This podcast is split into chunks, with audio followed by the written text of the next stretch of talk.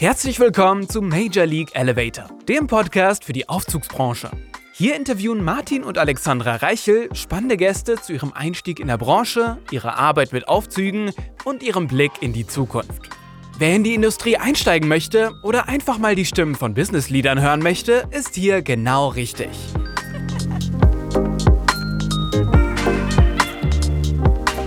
Herzlich willkommen zu einer neuen Folge von Major League Elevator.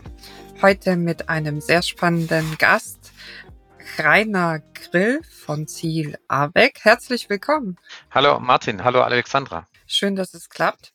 Wir machen heute wieder eine Aufnahme aus dem hohen Norden, mhm. aus Norwegen, aus unserem Wohnwagen.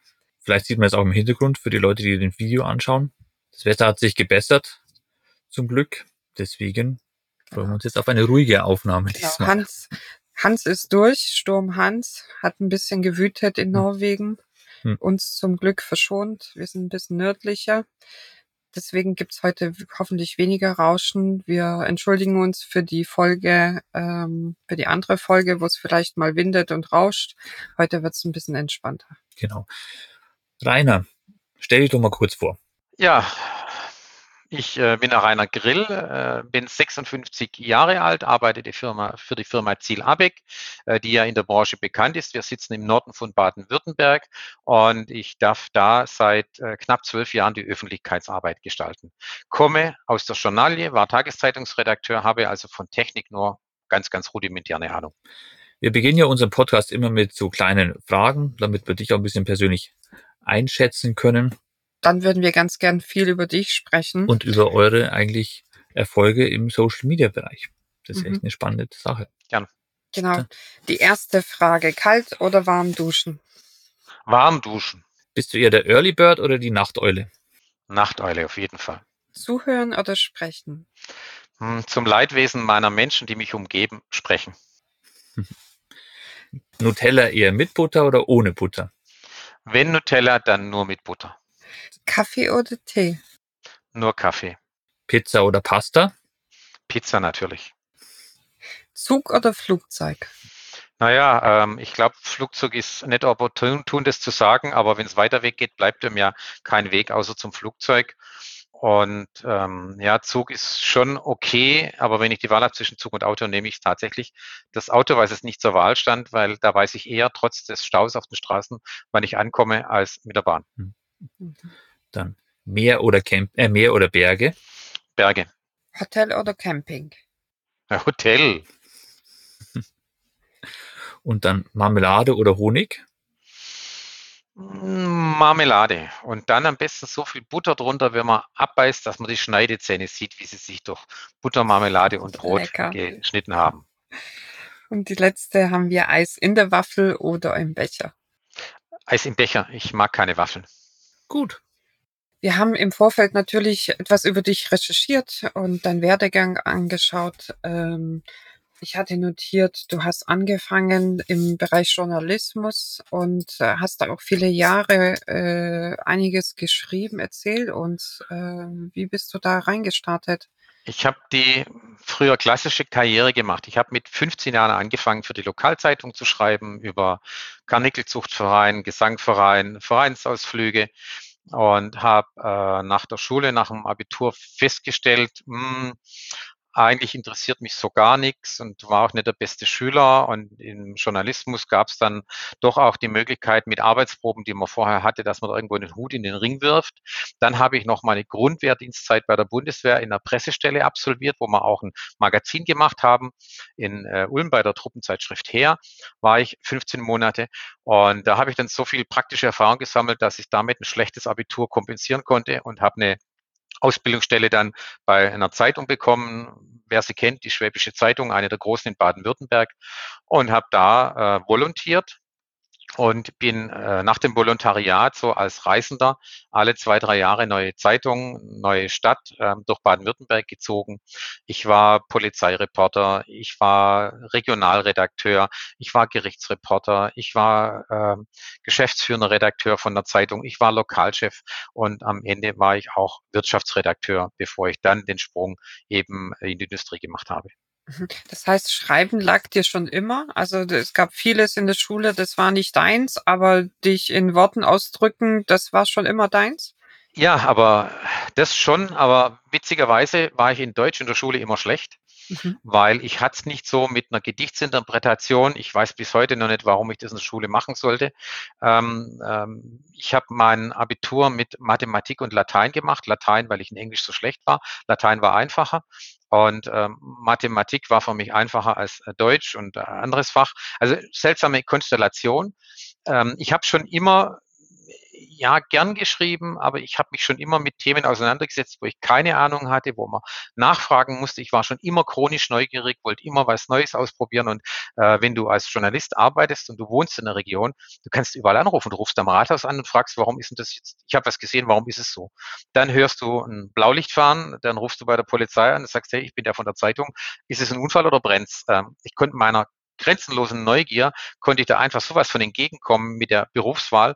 Und deswegen, das hat schon gepasst, 20 Jahre. Und ich finde es auch schon als Journalist zu arbeiten, ist, ähm, wenn ich jetzt da, vom damaligen Zeitpunkt ausgehe, einer der schönsten Berufe überhaupt, den es gibt. Und wie ist es dann dazu gekommen, dass du bei CIA Arbeit gelandet bist?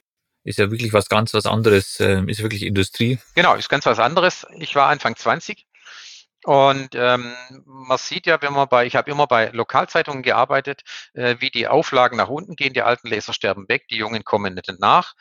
Und es war mal halt die Überlegung, mit Anfang 40 habe ich gedacht, wenn ich mal so um die 60 bin, dann möchte ich nicht einem Geschäftsführer gegenüber sitzen, der mir sagt, Herr Grill, ist ganz nett, was Sie hier arbeiten, aber die Erlöse sind immer da. Entweder arbeiten Sie fürs halbe Gehalt oder wir müssen uns trennen.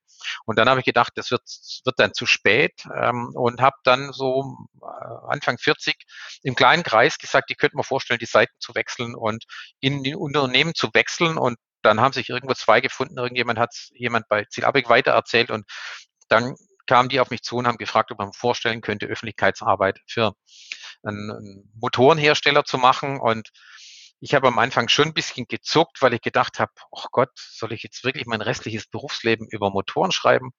Ähm, habe aber gedacht, ja, dann mache ich das halt wie immer, so zwei, drei Jahre und dann mache ich was anderes. Dann bin ich auf jeden Fall mal in der Industrie. Ja, das war jetzt vor zwölf Jahren. Ich bin ich immer noch da. Da würde ich tatsächlich, ich habe eine Frage für später mir notiert, will jetzt schon stellen.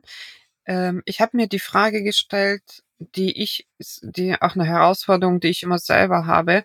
Man hat ja doch, ich sag mal, ein unsexy Produkt, ne? Also man hat jetzt hm. nicht irgendwie ein neues Kleid oder man hat nicht einen Porsche, man hat nicht einen Sportwagen äh, auch noch ein Produkt, den nicht nicht jeder sieht. Und letztendlich ist die Herausforderung, eine sexy PR und Öffentlichkeitsarbeit dafür zu machen. Ja. Was ist denn dein Erfolgsrezept? Also du machst das jetzt seit zwölf Jahren. Du, was hat sich, hat sich da was bei dir entwickelt oder hat es von Anfang an funktioniert? Wie machst du das? Also man muss es ganz offen sagen, dass also es gibt ja einmal das, einmal das Brot- und Buttergeschäft, das ist so die Fach-PR. Und äh, dann gibt es das, was eigentlich so die Firma insgesamt ausmacht. Und wir haben ja äh, die Situation gerade, dass jeder händeringend nach Arbeitskräften, ich sage bewusst Arbeitskräfte, nicht nur Fachkräfte, sondern Arbeitskräfte sucht. Und der limitierende Faktor äh, sind ja bis vor einem Vierteljahr eigentlich überall nur der Faktor Mensch gewesen. Jeder hat genug Aufträge gehabt und hat nicht gewusst, wie er sie abarbeitet. Auch eine Entwicklung läuft ja nur, wenn ich Menschen habe. Und deshalb äh, war auch die letzten Jahre schon immer mein Fokus, äh, wie kann ich das Image der Firma als Arbeitgeber, als Unternehmen all, insgesamt nach vorne bringen, noch verbessern. Und das Produkt selber an und für sich, sage ich, in der, in der Branche bist du ja bekannt und ein neues Produkt einzuführen, ja, da kann man Artikel dazu schreiben als PR, aber da schalte ich Anzeigen, da geht man auf Messen. Das ist irgendwo, ist auch dabei, gehört auch irgendwo dazu. Aber die größere Challenge ist, finde ich schon, ähm, das Arbeitgeber-Image, das Image des Unternehmens aufzubauen, am Laufen zu halten. Und ähm, das kommt mir dann wahnsinnig entgegen, weil ich eben nicht so der, der ja, aus, aus, bin kein Ingenieur, ich komme aus dem technischen Bereich, ähm, dass ich sagen kann, okay, ich lebe jetzt eigentlich mein Fable aus, indem ich mir die Arbeitgebermarke äh, jeden Tag aufs Hirn schreibe und sage, Grill, dafür musst du arbeiten. Hm. Okay. Wie ist denn da euch eigentlich die Zusammenarbeit dann mit äh, eurer Marketingabteilung? Weil du, du machst ja Öffentlichkeitsarbeit, aber habt ihr auch eine bestimmte Marketingabteilung, das bestimmt, muss ja bestimmt Hand in Hand gehen, oder? Oder wie, wie stimmt ihr euch da ab? Also wir, ja, wir haben eine Marketingabteilung auch und die sitzen im gleichen Standort, aber im anderen Gebäude. Das heißt, wir haben wirklich strikt getrennt, äh, was finde ich auch ganz gut ist, weil der Ansatz ist ein anderer einfach. Die Denke ist eine andere. Ähm, jeder, jeder hat unterschiedliche Ziele, die er auch verfolgt, aber insgesamt arbeiten wir zusammen und ich sag mal salopp, also mindestens einmal die Woche gehe ich ein Bier trinken mit Marketingleiter. Also äh, die Chemie stimmt und deswegen passt auch die Zusammenarbeit. Ähm, auch wenn man dann manchmal fachlich eben sieht er es aus einer anderen Brille, weil er eben aus dem Bereich Marketing kommt und ich sehe es aus meiner Brille. Da gibt es dann auch nicht richtig und falsch, sondern man muss sagen, okay, ist es jetzt ein Thema, das wir eher als Employer Branding einsetzen oder geht es Produkt-PR oder ist es eine werbliche Geschichte? Und da haben wir eigentlich bisher immer einen Weg gefunden, wie, wie wir das auseinanderdividieren, wer zuständig ist. Und der, der zuständig ist, der trifft auch die Entscheidung. Irgendwie so ein Wischi-Waschi, wasch mich, mach mich nicht nass, mach ein bisschen PR, mach ein bisschen Marketing, finde ich nicht gut. Es muss eine klare, klare Linie vorgegeben sein. Ist es Werbung, ist es Marketing, ist es PR? Und das klappt bei uns, denke ich, ganz gut. Okay, aber da gibt es keine Diskussion über die Verwendung der Kanäle tatsächlich. Da arbeitet ihr Hand in Hand wir diskutieren natürlich, ja. Wir haben auch, die, die Konstellation ist ja so, ähm, wenn ich jetzt irgendwo hinkomme, assoziiert man mich ja mit dem TikTok-Kanal der Firma. Ähm, mhm. TikTok ist mein Baby. Ich hatte damals die Idee, TikTok zu machen, äh, bin dann auch irgendwo mit dabei gewesen. Mein zweites Baby ist dann E-Sports und ähm, die beiden Themen sind bei mir angesiedelt in der PR, weil ich sie angestoßen habe. Aber Social Media ist bei uns im klassischen Marketing angesiedelt. Aber das beißt mhm. sich ja nicht. Ich habe ja ähm, wir machen auf TikTok nur organisch äh, das Wachstum und generieren äh, Videos und Follower und Views organisch. Das heißt, ich habe dann auch nicht irgendwo den internen Zwist, dass ich sagen muss, hey, gib mir mal einen Tausender, wir pushen da jetzt ein Video irgendwie auf dem Kanal. Nö, der Kanal TikTok läuft bei uns völlig autark, rein organisch. Da will ich kein Geld vom Marketing, die sind die mit dem Geldbeutel und wir machen das so, wie wir denken, dass es passt. Und natürlich ähm, auf Insta oder auf LinkedIn, da machen die natürlich auch mal Paid Content. Das ist ganz okay. Also da hm. weiß sich's gar nicht. Wir sind jetzt bei dem Thema TikTok gelandet. Für die Zuhörer, die vielleicht es noch nicht mitbekommen haben, äh, ihr habt einen sehr erfolgreichen TikTok-Kanal. Ähm, erzähl uns. Der auch uns, ausgezeichnet worden ist. Genau, hm. äh, und zwar Tanz und Humor gegen Fachkräftemangel. Ähm, und äh, da steckt TikTok dahinter. Erzähl uns, wie kamt ihr dazu äh, und die Geschichte? Ja, die, die Geschichte hat begonnen, indem ich eine fixe Idee hatte. Ich habe in zwei Magazine 2019 gelesen, äh, unabhängig von äh, unterschiedlichen Autoren, es gibt eine neue App aus China und die hat Potenzial, dass sie wächst. Und äh, dann habe ich gedacht, okay, wenn ich es hinkriege, dass wir diese App bespielen, dann kann die Firma einen großen Nutzen davon haben. Ich habe die, die App selber ausprobiert, habe sie mir installiert 2019 auf, auf meinem privaten Handy und habe dann, weil mir klar war, dass ich gehe nie vor so eine Quatsch-App äh, da, und hampel vor der Kamera, habe ich gesagt, never ever mache ich sowas. Also ich bin Pressesprecher vom großen Industrieunternehmen, da mache ich mich doch nicht lächerlich vor, vor einer, vor einer jugendlichen App. Und deswegen habe ich im Urlaub in Rumänien 2019, habe ich Bären gefilmt. Konnten sich nicht wehren. Vom Persönlichkeitsrecht her war es auch kein Problem. Und ich habe ein Bärenvideo in äh, Rumänien gemacht, habe das online gestellt auf der Plattform.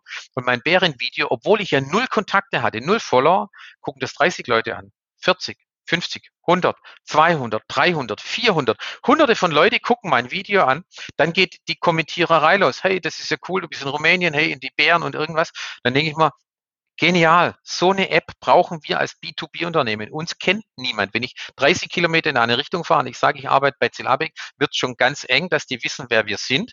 Und das ist ja die Krux als Zulieferer. Wir liefern den Motor für einen Aufzug.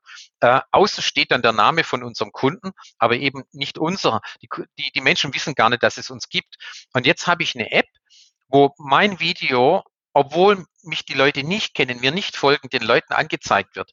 Und das ist, habe ich gesagt, das ist total cool. Das ist für B2B-Unternehmen die ideale App. Wenn du nämlich beispielsweise Instagram nimmst oder nimm Facebook oder nimm LinkedIn. Auf Instagram und LinkedIn, ich poste was, dann sehen das die Leute, die mit mir in Kontakt sind. Ja, okay, sorry, aber die kennen mich ja schon. Aber ich habe ja jetzt, wie das Thema Recruiting, das Problem, ich hätte gerne einen Softwareentwickler. Und ob der Softwareentwickler heute in einer Firma arbeitet, die Elektromotoren entwickelt und baut, ist mir eigentlich völlig egal. Der Softwareentwickler, der kann heute in der Firma sein und macht die Software, ähm, irgendwo in der Softwarebetreuung, in einer, in einer Schuhherstellungsfirma oder er ist in Ventilherstellungsfirma, ein Prozessoptimierer, der kann heute in einer ganz anderen Branche arbeiten, äh, auch in der Industrie und der kommt eben nächsten Monat zu uns. Der wird uns nie folgen auf Instagram, der wird uns nie folgen auf LinkedIn, weil er uns nicht kennt, weil er in einer anderen Branche ist. Und jetzt habe ich eine App, wo mir ermöglicht, meine Blase, meine Branche zu verlassen, meine Region zu verlassen. Und meine Videos werden Menschen gezeigt, die weder mich noch meine Region noch meine Branche kennen. Und das ist auf TikTok möglich und das ist so genial. Und vor allem immer organisch. Wenn ich natürlich viel Geld habe, dann kann ich die Welt zugleistern mit Paid Content, mit äh, Sponsoring und egal was. Aber als Zulieferer kann ich mir den Streuverlust nicht leisten. Ich muss organisch wachsen, um Leute auf mich aufmerksam zu machen, um eben Arbeitskräfte und Fachkräfte zu kriegen, die wir unbedingt brauchen. Ja. Als Unternehmer denkt man dann immer grundsätzlich nach, wenn man neue Kanäle belegt, erreiche ich meine Zielgruppe. Hast du dir zu diesem Zeitpunkt Gedanken gemacht, ob auch TikTok-User die Zielgruppe wären? Oder habt ihr einfach gestartet und auf die Erfahrung ges, äh, gewartet? Äh, was, war so der, der Hinter, Hintergedanken oder die Hintergedanken? Also äh, du sprichst, du sprichst jetzt ein Thema an, wo tatsächlich, ähm, da ist mir eine Fehleinschätzung unterlaufen. Ich habe gedacht, wir erreichen mit TikTok angehende Azubis. Wo viele noch so im Kopf haben und sagen, okay, TikTok-User sind ja die Jugendlichen, die Teenies. Ähm, das ist mittlerweile, ist es schon lange nicht mehr so. Im Dachraum sind drei Viertel der TikTok-User über 20 Jahre alt. Ähm, also einmal sind sie älter. Ähm, und ich habe auch gedacht, wenn wir die App irgendwie bespielen, ich habe ja nicht mal gedacht, dass wir es gut hinkriegen. Ich habe nur gedacht, wir machen irgendwas. Dann reden die jungen Leute hier in der Region drüber und der Einzugskreis von Azubis sind so 15 Kilometer. Weiterher kommen Azubis nicht, maximal 20 vielleicht. Ähm, dann habe ich gedacht, alleine, dass wir eine App bespielen, die noch keiner bespielt und die an Jugendliches richtet, habe ich gedacht, die hilft uns, dass die jungen Leute über uns reden und sich mit uns mal beschäftigen und sagen, habe gar nicht gewusst, dass es die Firma gibt oder sind die cool oder nicht, ich gehe mal auf deren Webseite. Das war meine Überlegung. Aber mittlerweile haben wir gemerkt, einmal sind die TikTok-User per se älter geworden und dann analysiert die App das Nutzerverhalten. Das heißt, du meldest dich auf TikTok an und die App lernt dann, was du dir anguckst. Wenn du dir Videos anguckst, die eben mit Kochen zu tun haben, dann lernt die App, ach, okay, Alexandra guckt Videos an, die ums Kochen gehen, also weiß ich, ich zeige hauptsächlich Kochvideos. Und wenn eben dann Martin hauptsächlich äh, ähm, Videos anguckt, die sich, weiß nicht, ums Knödel machen drehen, dann kriegt er sogar noch speziell nur die Knödelvideos zu sehen. Und so lernt die App, was man sehen will. Und wenn wir jetzt ein Video machen, unsere Videos spielen natürlich im Firmenumfeld. Ein 15-jähriger Schüler, der noch nie in einer Firma gearbeitet hat, der wird über ein Video nicht schmunzeln können, das wir drehen, wenn es ums Thema Urlaub geht. Also wird der Schüler sagen, swipe ich weg, interessiert mich nicht. Die App lernt, ah, okay, dem Schüler brauche ich das Video der Firma Zielabek nicht zeigen, weil es interessiert ihn nicht.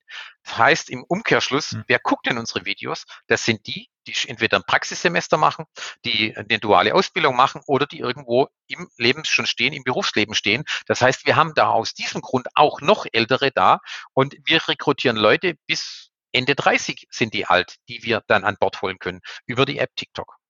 Du hattest ja letztens einen Fachbeitrag äh, veröffentlicht, äh, einen, einen Gastbeitrag, Entschuldigung, wo du das so ein bisschen auch äh, erzählt hast und erklärt hast. Und was ich da wirklich interessant fand, ist, dass die Leute, die dann in Videos mitmachen, das erste so wirklich freiwillig machen, aber auch außerhalb ihrer Arbeitszeit, dass die quasi ausstempeln, die Filme drehen oder am Nachmittag, ich weiß nicht, wie das bei euch dann stattfindet, und dann quasi wieder einstempeln und das alles in ihrer Freizeit machen. Man findet ja dann wirklich nicht viele, die das so freiwillig in ihrer Freizeit machen würden. Und wie war denn da so, bist du rumgegangen und hast gesagt, hey, ich möchte TikToks drehen, wer ist dabei? Oder wie war da in der Belegschaft die, äh, ja, das Feedback?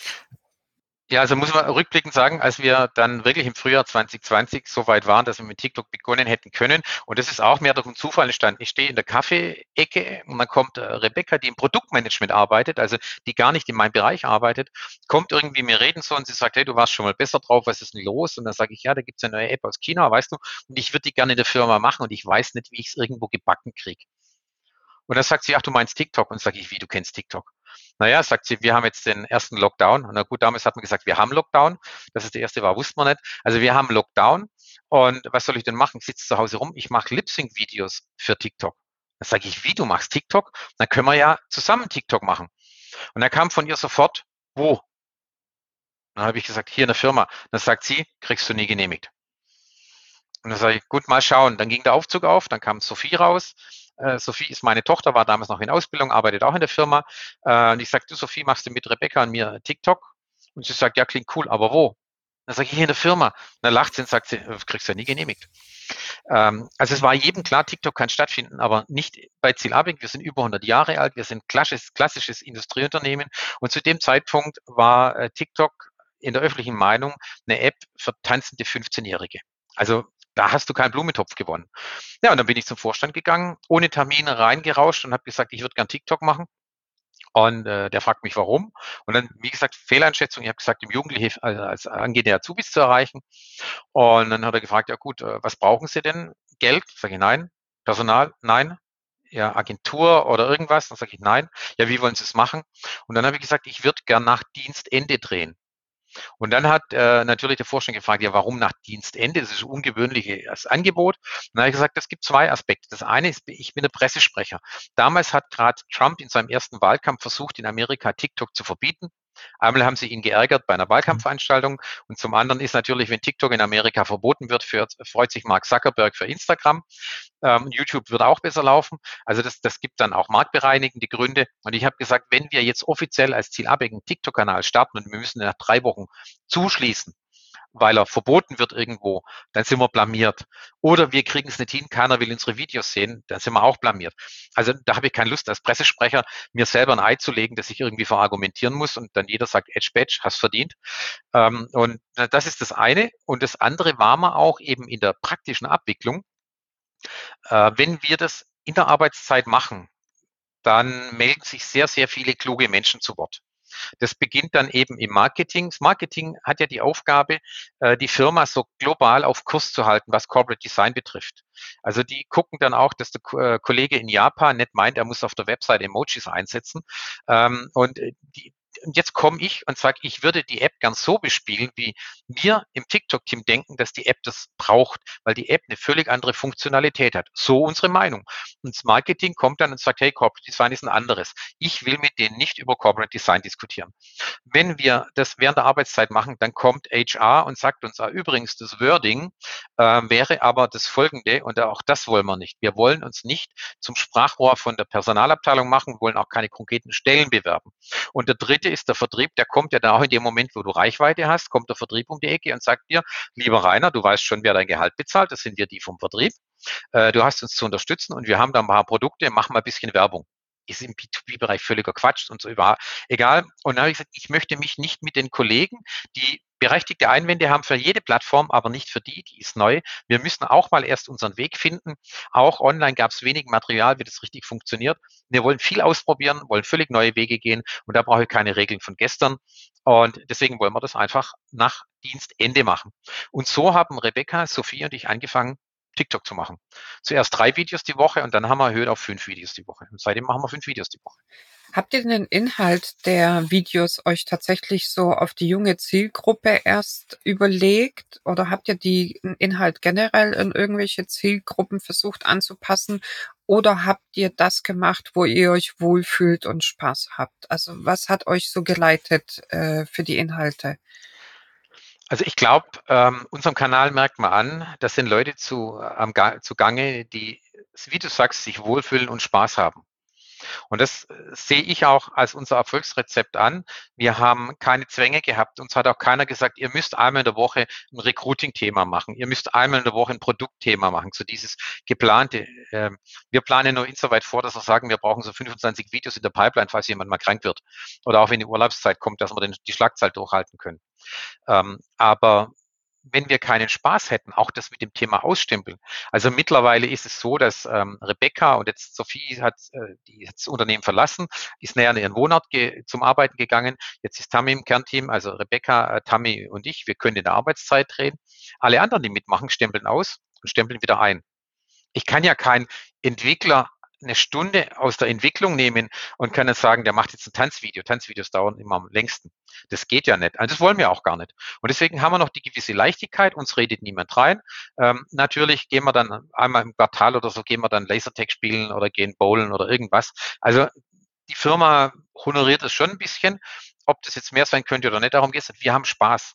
Und ich vergleiche das ein bisschen mit einer Betriebssportgruppe. Wenn die Betriebssportgruppe Fußball oder Kegeln sich trifft, Dienstag oder Donnerstagabend, kommt niemand auf die Idee zu sagen, das ist Arbeitszeit dass natürlich die Wirkung für die Firma von der Betriebssportgruppe Fußball oder Kegeln in der Öffentlichkeitswirkung eine andere ist als TikTok. TikTok hat uns ins Fernsehen gebracht. Ähm, wir waren europaweit waren wir an Hochschulen oder sind wir noch Best Practice Beispiele. Das gelingt natürlich mit den anderen Betriebssportgruppen nicht und deswegen ich würde es da gar nicht so sagen, das ist jetzt alles nur dienstlich, sondern wir haben Spaß und die Firma hat einen Benefit davon und dann passt das für uns schon. Hast du das Gefühl, dass es äh, grundsätzlich eine Motivation auch für die Mitarbeiter ist, was hier außerhalb eigentlich wie so eine Sportgruppe, aber als eine TikTok-Gruppe macht, auch die Motivation auf die Arbeit verändert hat? Hm, ich glaube nicht, dass wir einen Einfluss auf die Arbeit der Kollegen nehmen können. Was auch immer eine Frage ist, die kommt, hat sich eure Firma verändert? Ihr macht seit drei Jahren TikTok, ihr stellt Leute ein. Ihr kommt euch jetzt an andere Leute ran, als da, wo ihr vorher rangekommen seid. Hat sich was verändert? Und da muss ich sagen, ganz ehrlich, nein, es hat sich nichts verändert, weil die Firma wird geprägt von den Führungskräften. Und es ist jetzt nicht nur das Top-Management, es ist der Teamleiter unten. Der Teamleiter macht für dich, wenn du in einem Team arbeitest, die Musik. Und wenn dein Teamleiter eben ein Empathiebolzen ist und wahnsinnig offen und sich um dich kümmert, dann hast du in der Firma einen total coolen Job. Oder du hast einen Vorgesetzten, der fachlich super gut ist und auch menschlich auch ein netter Kerl ist, dann hast du einen super Job. Hast du aber einen direkten Vorgesetzten, der, naja, das Wort Vollidiot soll man nicht sagen, aber es, es gibt Menschen, die, die eben da auch irgendwo einsortiert werden. Und egal in welchem Unternehmen, wenn du einen Vorgesetzten hast, der eben schwierig ist menschlich, dann wirst du, egal in welchem Unternehmen, keinen Spaß haben. Und wir beschäftigen die Bandbreite der Menschheit. Also auf jeder Hierarchieebene. Und dann ist es ganz normal. Es gibt Stellen, die sind bei uns cool, es gibt bei uns Stellen, die sind weniger cool. Es gibt Menschen, die kommen mit dem einen klar, mit dem anderen nicht. Und die, die Firma ist so, wie sie ist. Und die haben wir mit, durch TikTok in keiner Weise verändert. Und die Firma ist ja auch nicht schlecht. Wir sind ja seit ähm, über 100 Jahren erfolgreich unterwegs. Deswegen, da kann ja nicht so viel falsch laufen. Ähm, deswegen passt es dann schon, denke ich, wie die, wie die Firma ist. Wir helfen ihr nur bei dem kleinen Teil des Bekanntheitsgrades, dass sich jetzt vielleicht Leute Leute bei uns bewerben, die sich sonst nicht bei uns bewerben würden, weil sie uns nicht kennen. Das heißt, das hat sich aber geändert. Ihr bekommt tatsächlich mehr Bewerbungen und äh, das sind Menschen, die tatsächlich auch über TikTok euch, euch kennengelernt haben. Ja, äh, witzigerweise. Und wenn jetzt, wenn ich sage, ja, wir bekommen Bewerbungen, ja, wir stellen Leute ein, die über TikTok auf uns gestoßen sind, dann kommt jetzt wahrscheinlich gleich die Nachfrage, wie viel? KPIs. Und da muss ich sagen, haben wir nicht. Ähm, nicht so, dass ich es nicht sagen will, sondern immer wieder am Anfang waren wir auch erstaunt und haben gesagt, warum haben wir denn keine Bewerbungen mit drinsteht? Ich kenne euch von TikTok. Warum haben wir denn keine Personalbögen, wo drin steht im Vorstellungsgespräch, wenn der Personaler fragt, wie sind Sie denn auf uns gekommen, dass jemand sagt TikTok? Auch das, nix, nienta. Und dann hinterher an der Kaffeeecke stehst du irgendwo, redest in der Kantine, dann kommt jemand und sagt, hey, äh, Sie oder dann später du, ähm, ich kenne Sie von TikTok und ich sage, ja, ähm, echt schon länger, naja, Sie waren der Grund und mit Ihren Videos, dass, dass ich mich beworben habe. Am Anfang habe ich noch gefragt und habe gesagt, ja, haben, oder sind wir schon halt per hast du das auch reingeschrieben? Sagt er, nö. Oder auch Sie. Dann sage ich, ja, und hast es im Gespräch, wenn der Recruiter fragt, wie bist du auf uns gekommen, auf, wie sind Sie auf uns gekommen als Firma, hast du es da gesagt, TikTok? Nö. Dann sage ich, warum sagt denn das keiner? Und es hat einfach den Grund, die Leute, welchen Vorteil hätten sie, wenn sie sagen, ich kenne euch von TikTok? Vorteil bringt sie nicht. Aber das Risiko, dass der Entscheider, der ihm gegenüber sitzt oder ihr gegenüber sitzt, äh, von Zilabek, der vielleicht über 30, über 40 oder über 50 ist, dass der eben so im Hinterkopf hat, hm, TikTok ist doch die App von tanzende 15-Jährige, vielleicht noch irgendwas mit China oder so, ähm, negativ behaftet. Und dann sitzt ein Bewerber da, der ist 28 Jahre alt und sagt, ich kenne euch von TikTok. Dann befürchtet der Bewerber, dass ihm das nur Nachteile beschert, dass jemand sagt, was ist denn das für einer? Guckt kindische Videos an äh, hat er keine Freunde, hat er nichts zu tun, als dass er auf so einer Plattform rumhängt. Und deswegen geben die das nicht zu. Hinterher sagen sie es dann. Ich kann dir ganz viele Leute sagen, die wegen TikTok bei Zielabeg arbeiten. Aber niemand hat es zugegeben. Ähnlich ist es übrigens bei E-Sports. Bei E-Sports, die schreiben auch nicht rein. Ich kenne die Firma von E-Sports oder auch im Gespräch, weil sie Angst haben, dass der Gegenüber oder die, die gegenüber sitzt, die Entscheiderin, dass die dann sagt, äh, wie E-Sports? Das sind doch die Leute, die keine Freunde haben, die im Keller sitzen, Red Bull trinken und Chips fressen ähm, und dann irgendwelche Nerds sind und vielleicht potenziell Amok laufen. Nö, gibt keiner zu. Aber auch die sagen, wenn du sie dann hinterher kennst, ja, ganz ehrlich, ich kenne auch von, den, äh, von den E-Sports-Turnieren. Und deswegen, wir haben, ich habe keine Statistik, aber wir haben die Leute. Und das ist das, was zählt. Zwei Punkte habe ich. Bei uns fängt es gerade an zu regnen. Also wenn wir jetzt reden und man hört so ein Rauschen im Hintergrund, das ist der norwegische Regen gerade, der runterprasselt. Und die zweite Sache ist, habt ihr denn so ein Gefühl, was denn für Themen bei euch im TikTok am besten ankommt? Du hast jetzt von Tanzvideos gesprochen. Ich habe gesehen, ihr macht mal so ein bisschen Pranks, so ein bisschen, sag mal, alberne Videos oder sowas. Was kommt denn äh, beim Publikum am besten an? Was wird am meisten geschaut? Also wir haben am Anfang ja nur witzige Videos und Pranks gemacht. Ähm, ganz einfach unter dem Aspekt, wenn wir Videos gemacht hätten über Aufzugsmotoren. Über Aufzüge haben wir keine Kompetenz zu sprechen. Das ist die Kompetenz unserer Kunden. Das heißt, wir würden dann ein Produkt mit uns mit dem Produkt inhaltlich auseinandersetzen, das eigentlich ja nur die Branche kennt. Ähm, das heißt, wer würde ein Video angucken über einen Aufzugsmotor? Das sind meine Kollegen in der Entwicklung, das sind meine Kollegen im Vertrieb, das sind meine Kunden, das sind meine Lieferanten die würden die Videos angucken. Wer kennt uns? Genau die, die ich gesagt habe gerade. Also muss ich Videos machen, die äh, für Leute von Interesse sind und die bei Leuten ausgespielt werden, die eben keine Ahnung von Aufzugsmotoren haben. Und deswegen haben wir witzige Videos am Anfang gemacht. Wir haben am Anfang auch Tanzvideos gemacht, haben gesagt, Reichweite, Reichweite, Bekanntheit, Bekanntheit, das ist das, was zählt witzig, aber nie unter der Gürtellinie, nie irgendwo blöd. Also irgendwo keine ähm, Witze über Kunden, keine Witze über Frauen, keine Witze über Minderheiten. Also da schon irgendwo ein bisschen Niveau muss schon sein, aber äh, humorig war es durchaus. Und dann hat nach über so einem Jahr hat es dann begonnen. Plötzlich haben immer wieder Leute kommentiert, hey, schön euch bei TikTok zu sehen. Ich krieg dreimal die Woche eine Lieferung von euch mit Produkten. Ich kenne euch eigentlich äh, aus dem Wareneingang. Oder schreibt mal was, wo eure Produkte zu finden sind. Und dann haben wir gesagt, oh, da müssen wir aber doch auch mal das Thema angehen. Und auf TikTok kann man auch live gehen. Wir waren äh, vor ein paar Monaten, haben wir das angekündigt und gesagt, wir gehen live bei uns in der Leiterplattenfertigung. Also wir kriegen so die grüne Leiterplatte, wir bestücken die selber, wir löten die selber und bauen die dann selber ein in, in den Elektromotor. Und dann haben wir gesagt, wir gehen live in unserer Elektronikfertigung.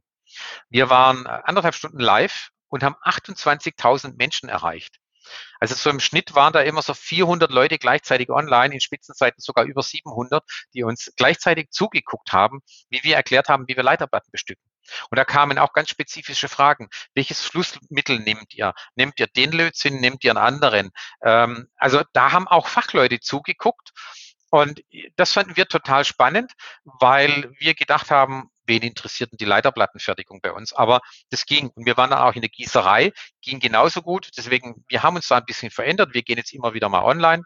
Und so wie im September eröffnet äh, Phoenix Contact einen All-Electric Society Park.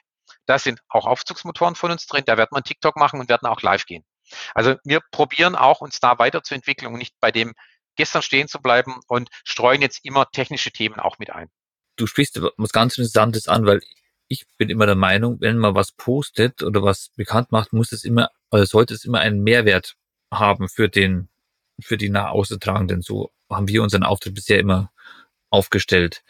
Jetzt ist ja TikTok komplett was anderes, weil mit TikTok, mal, macht man funny Videos, blödelt vielleicht man auch ein bisschen rum und versucht so eben äh, Aufmerksamkeit zu erregen. Und immer, ich habe TikTok 2018 glaube ich, das erste Mal installiert, bin aber relativ schnell davon wieder weggekommen, weil ich es oft nicht witzig fand, was da, was da aufgetreten oder was da gekommen ist. Und ich finde auch viele von vielen anderen Firmen, die machen halt einfach sagen um einfach Videos zu haben. Ist das Content um jeden Preis irgendwie oder denkst du, ähm, das ist halt jetzt einfach der, der Zahn der Zeit, um so aufzutreten? Naja, ähm, deine Formulierung Content um jeden Preis, ähm, der würde ich nicht zustimmen. Aufmerksamkeit um fast jeden Preis. Also es gibt Dinge, die machen wir nicht. Paradebeispiel ist, du nimmst eine Kollegin Mitte 20, ziehst ihr eine eng sitzende Jeans an, knapp sitzendes Oberteil, am besten noch bauchfrei, äh, und dann filmst du ihr ganz groß auf, auf dem Hintern, äh, die wird sicherlich mehr Views generieren, als egal, was wir jetzt bei Zilabik vor der Kamera machen würden. Aber das ist eben nicht äh, Klicks und Views um jeden Preis. Irgendwo muss man sich schon überlegen, wen vertrete ich denn? Wir vertreten, auch hm. wenn wir witzige Videos machen, eine Firma, die ein klassisches deutsches Industrieunternehmen ist. Hier arbeiten über 5000 Menschen global fürs Unternehmen und ich glaube nicht, dass die das gut finden, dass ihr Arbeitgeber so repräsentiert wird. Ich glaube auch nicht, dass unsere Kunden das cool finden würden, wenn eine Firma auf diese Art und Weise irgendwie auftritt. Ähm, das wird niemand gut finden und ich glaube, da müsste ich auch nicht über mit dem Vorstand und mit dem Gesellschafter mich unterhalten, ob wir diese Art von Videos machen oder nicht oder auch wenn sie gemacht werden würden. Ich glaube, das würde einige Diskussionen mit sich bringen. Das heißt, wir wissen schon, wenn wir Videos machen, dass wir mit manchen Videos eben ähm, nicht die Reichweite kriegen, die wir kriegen könnten, wenn wir es anders anstellen. Das ist, wenn es ein Video gibt, hm. wo eben ein Trend, ein Meme ist, wo ganz klar ist, du musst irgendjemand, gab es kürzlich was, von hinten filmen war ganz klar, macht bei uns keine Frau, das mache ich, weil ich habe einen Anzug an und ich habe ein mhm. Jackett an, da kann mir niemand so auf den Hintern gucken. Wir wollen die Views nicht, die irgendwo, sagen wir mal, Sex Cells. Nein, das ist nicht unser, das, das wollen wir nicht.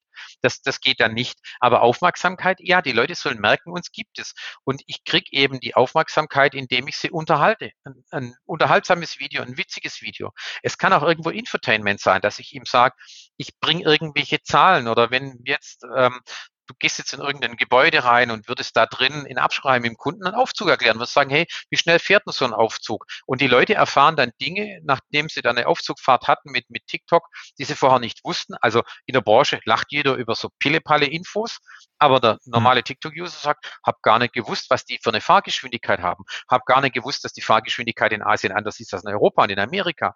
Das wären so Infos, die sind ganz nett, haben fachlich was zu tun, aber kratzen nur ganz, ganz an der Oberfläche ähm, und bringen dann eben Infotainment-Charakter ein. Ja. Euer Kanal ist ausgezeichnet worden. Erzähl uns mehr darüber, über die Auszeichnung für die Zuhörer. Ähm, ja, jetzt wird schwierig. Äh, wir haben seit eineinhalb Jahren äh, so viele Auszeichnungen gekriegt. Ich könnte sie jetzt nicht mal aufzählen.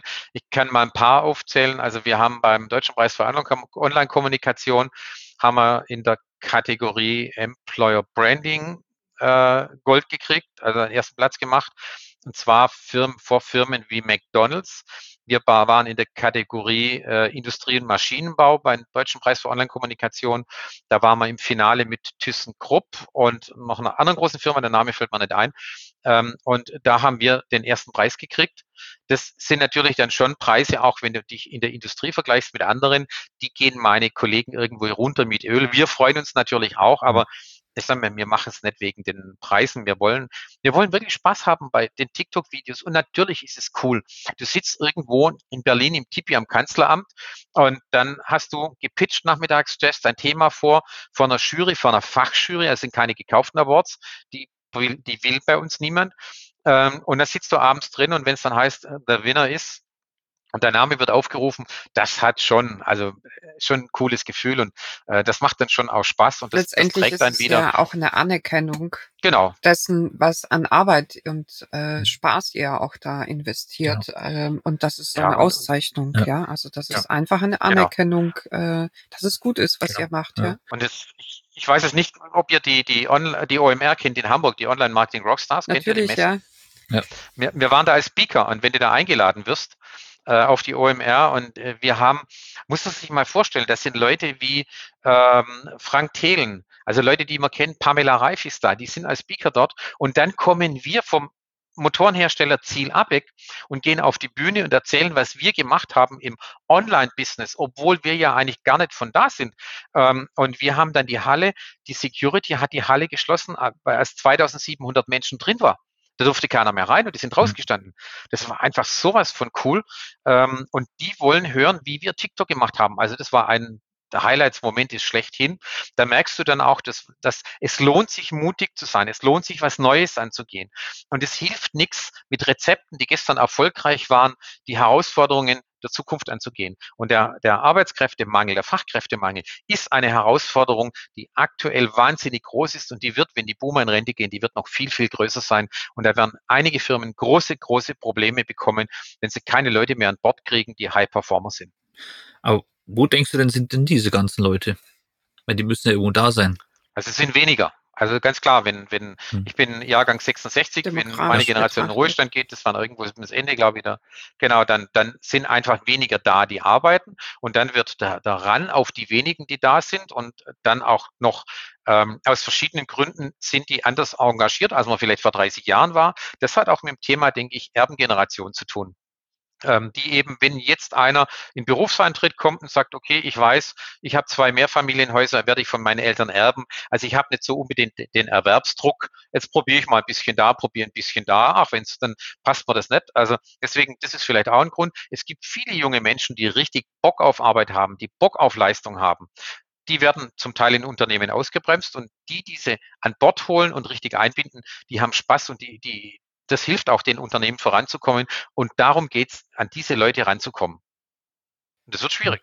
Aber denkst du nicht, äh, dass, weil, wie gesagt, Zielarbeit gibt es ja schon seit einigen, einigen Jahrzehnten, dass die Fertigungs, ähm, Innovationen einfach auch besser sein müssen, weil früher hat man jede Platine mit Hand gelötet. Jetzt gibt es Roboter dafür, die wieder so und so viel Arbeitskräfte ersetzen, ähm, dass da einfach noch mehr Innovationen da sein müssen, um diese einfachen Arbeitskräfte quasi zu ersetzen, ähm, um dort ja das aufzufangen, dass es einfach weniger Leute auf dem Markt gibt. Na, natürlich. Also das ist, das ist, das ist auch ein, ein der Kerngeschäfte bei uns in der Fertigung, dass man versucht, was kann ich automatisieren? Wo lohnt sich auch eine Automatisierung? Wenn ich eben sehr individuell in, in meinen Produkten bin, muss ich sagen, okay, dann ist eher noch Handarbeit. Wenn ich größere Stückzahlen habe, dann muss ich es automatisieren.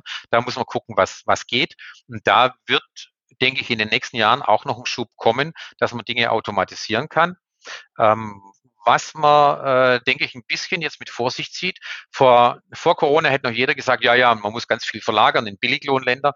Ich glaube, da haben doch einige ihre Lektion gelernt, dass solange Transportwege, jetzt mal vom CO2-Fußabdruck ganz zu schweigen, aber ist manchmal doch besser, man produziert Dinge um die Ecke hier im gleichen Land, im gleichen Bundesland äh, oder ja, und oder in Europa und nicht äh, schippert man alles irgendwo einmal um den Globus, weil es eben ein bisschen günstiger ist und Transportkosten auch noch günstiger sind.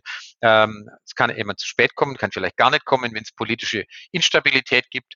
Und vom CO2-Fußabdruck, äh, wenn man von dem redet, mhm. dann macht es keinen Sinn, Dinge in äh, Asien zu produzieren und um Globus rüberzufahren und dann zu sagen, das Produkt ist jetzt um drei Prozent günstiger oder um zwei Prozent. Äh, das ist ökologisch, das, das sowas darf nicht sein. Ich würde jetzt gerne ein bisschen nochmal Persönliches von dir erfahren. Du hast, hast ja oder bist ja OMR-Speaker in dieser Veranstaltung gewesen. Wie hast du dich darauf vorbereitet, vor so vielen Leuten zu sprechen? Wie ist man da nervös? Ist man da, bist du schon so abgeklärt genug gewesen? Wie kommt man rein? Weil ich weiß jetzt, ich habe jetzt auch schon zwei, drei Vorträge äh, äh, gehalten und bei dem ersten war ich super nervös, äh, mit den Themen äh, zu erklären. Und man kommt dann aber irgendwann immer weiter rein dann. Aber wie ist es bei dir so? Kannst du dich noch an deinen ersten Vortrag erinnern? Also ich bin schon immer gern vorne hingestanden und habe irgendwelche Reden gehalten oder auch als ich Jugendlicher war, ich bin im Vereinsleben aktiv gewesen, ich habe einen Moderator für einen Abend gemacht. Also das war mir nicht per se so fremd. Aber die mhm. Nervosität, wenn du irgendwo hingehst oder irgendwas machst, also wenn einer sagt, ich bin total abgebrüht, macht mir alles gar nichts aus, denke ich, hm, ich glaube auch ein Stück weit ist Nervosität der Respekt vom Zuschauer. Egal was ich mache, auch jetzt den Zuhörern gegenüber, die jetzt hier zuhören, ähm, ich soll doch bisschen fokussiert sein, soll mich konzentrieren, weil er schenkt mir Zeit seines Lebens, ob er jetzt hier zuhört äh, oder ob er irgendwo im Publikum sitzt. Und dann finde ich es unverschämt, dass ich so locker auf die Bühne gehe und denke, man wird schon irgendwie laufen oder so. Das finde ich äh, ist nicht angemessen. Und deswegen ein bisschen Nervosität ist ganz gut. Und als wir in Hamburg waren, war ich mit Rebecca auf der Bühne. Die hat noch nie so eine große Bühne gehabt. Also bei mir war es auch die größte. Und wir waren unterschiedlich nervös. Also sie war nervös, dass ich, wir haben auf dem Weg nach Hamburg besprochen, was wir sagen. Also wir saßen im Auto hinten drin, Tammy ist gefahren und haben dann einen Notizblock gehabt und haben gesagt, okay, du redest über das, ich rede über das, du redest über das, ich rede über das. Und dann habe ich gesagt, das wird schon irgendwie. Und da hat Rebecca dann gesagt, oh Gott, wird schon irgendwie, ich kenne dich. Du redest drauf los, du nimmst dann Dinge vorweg, wo dann irgendwo von der Agenda, von der Dramaturgie alles nicht mehr passt. Ihre Sorge war, dass ich hier reingrätsch. Meine Sorge war, ich hm. kenne mich, dass ich zu lange rede, weil 20 Minuten sind 20 Minuten auf der OMR und dann mehr als zwei Minuten sollte man nicht überziehen. Und das war meine Sorge, dass ich mich irgendwo festquatsche und dann eben zu viel rede. Aber irgendwie, wir haben ein Thema, wo wir von Anfang an begleitet haben. Wir haben ein Thema, ich muss jetzt keine Werbung für TikTok machen. Ich muss keine Werbung für Zielabig machen. Ich erzähle nur, wie wir TikTok gemacht haben und warum wir gedacht haben, dass es angebracht ist. Das kann jeder ganz anders sehen. Das heißt, ich muss mir auch nicht überlegen, wie ich jetzt irgendwas verkaufe. Ich muss auch nicht in die Diskussion mit jemandem gehen, der mit mir darüber streiten will, ob die App ein Zeitverschwender ist oder nicht. Natürlich ist es ein Zeitverschwender. Ich sage immer fünf Minuten TikTok und die Stunde ist weg. Aber das ist ja der, die Frage, wie geht jeder selber damit um? Meine Generation, ich bin mit drei Fernsehprogrammen groß geworden, die tagsüber gar nicht gesendet haben. Und plötzlich gab es die ganzen Privatkanäle. Da gab es auch Leute, die sind nur mehr am Fernsehen gehangen. Also das sinnvolle Umgang mit so einem neuen Medium ist, Medium ist okay. Als YouTube oder das Internet aufgekommen sind, das sinnvolle Umgang. Und so finde ich jetzt auch mit TikTok, wenn man das sinnvoll nutzt, kann es für jeden für jeden ist sinnvoll auch anders. Aber wenn jemand die ganze Zeit nur auf TikTok rumhängt, ist es sicherlich nicht sinnvoll. Ist auch nicht sinnvoll, wenn jemand den ganzen Tag nur Fernsehserien anguckt. Also äh, wie immer, die hat man immer gesagt, die Dosis macht ja das Gift. Und deswegen, wir gehen auf die Bühne, reden über unsere Erfahrung, über das, was wir uns überlegt haben. Und deswegen bin ich da inhaltlich ganz entspannt und auch das Gespräch mit euch jetzt ähm, wir haben da nicht irgendwo eine, die sprichwörtliche Leiche im Keller. Deswegen hoffentlich fragen Sie mich nicht irgendwas zur hm. äh, Datensicherheit oder Datenschutz. Sage ich gar kein Problem. Also erstmal, die Fragen hm. kamen ja eh schon alle. Ähm, irgendwo fragt mich ja in der Firma, kamen die am Anfang okay, auch. Ja, die wollten wir komplett außen vor lassen. Ne, das ist alles, du, kein Problem. Da fragen auch im Unternehmen, kommen Leute und sagen, du, wie ist es mit der Datensicherheit? Die chinesische App, da heißt, die greift Daten ab und die Cloud irgendwie. Und da sage ich, ähm, ja, das Problem haben wir gar nicht, weil bei uns gibt's auf den Diensthandys gibt's kein TikTok. Ein Handy, ein Diensthandy ist ein Arbeitsmaterial. Da hat eine Spaß-App, finde ich, nichts verloren. Wir haben hm. vom TikTok-Team nie beantragt, dass wir diese App auf den Diensthandys installiert bekommen. Und deshalb haben wir das Thema nicht. Wir haben ein Standalone-Handy, da gibt es einen, einen, Kartenvertrag dazu und dieser äh, das Standalone-Handy hat keine Verbindung ins Netzwerk und wir können da TikTok-Videos drehen. Also Thema Datensicherheit haben wir nicht. Datenschutzgrundverordnung, das trifft uns auch nicht, weil die Datenschutzgrundverordnung, wenn du dich bei TikTok anmeldest, gibst du TikTok deine Daten. Dann guckst du unser Video an, ich weiß gar nicht, wer du bist. Also ich habe gar keine Daten von hm. dir, deswegen habe ich keine DSGVO-Diskussion. Ich habe das alles nicht und deswegen bin ich da völlig entspannt und kann in jedes Gespräch ganz locker reingehen und kann sagen, können wir drüber reden.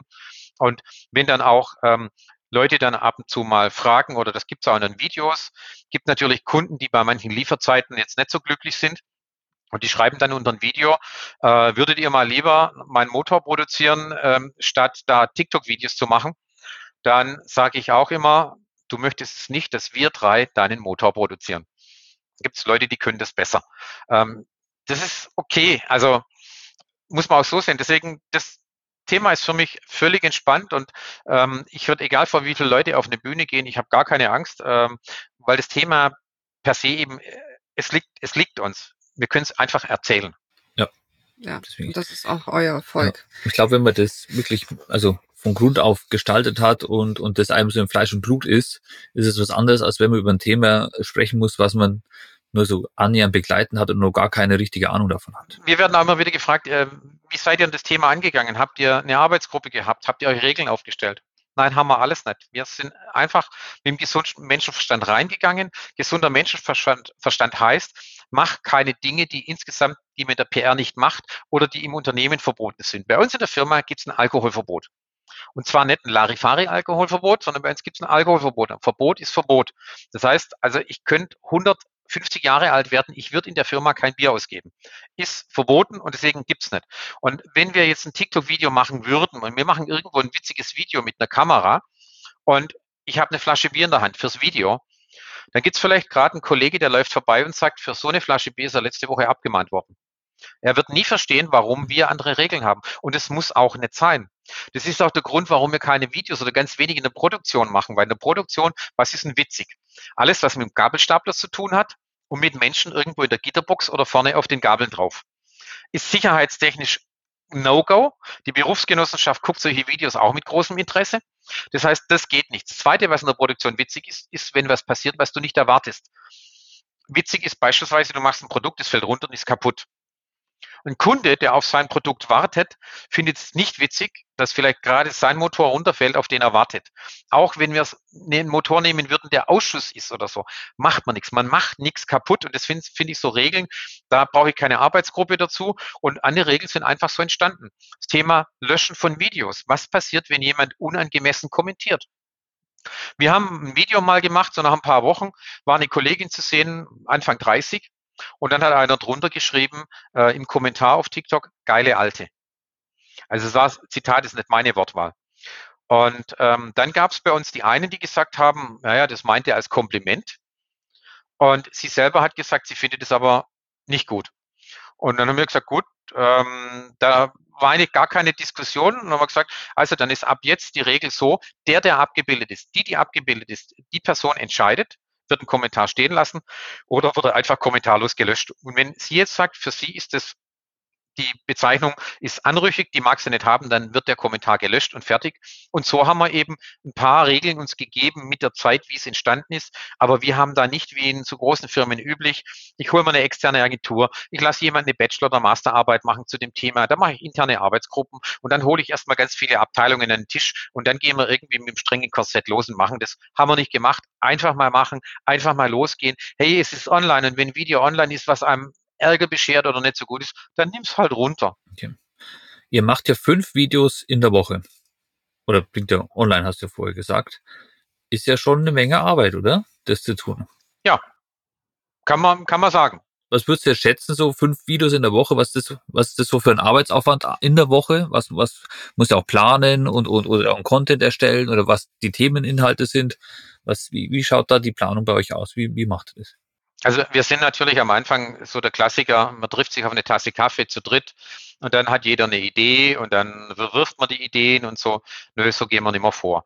Also wir haben den Vorteil, wir haben Rebecca und ich sage immer, wer Rebecca nicht hat, der braucht eine Agentur, die ihn begleitet.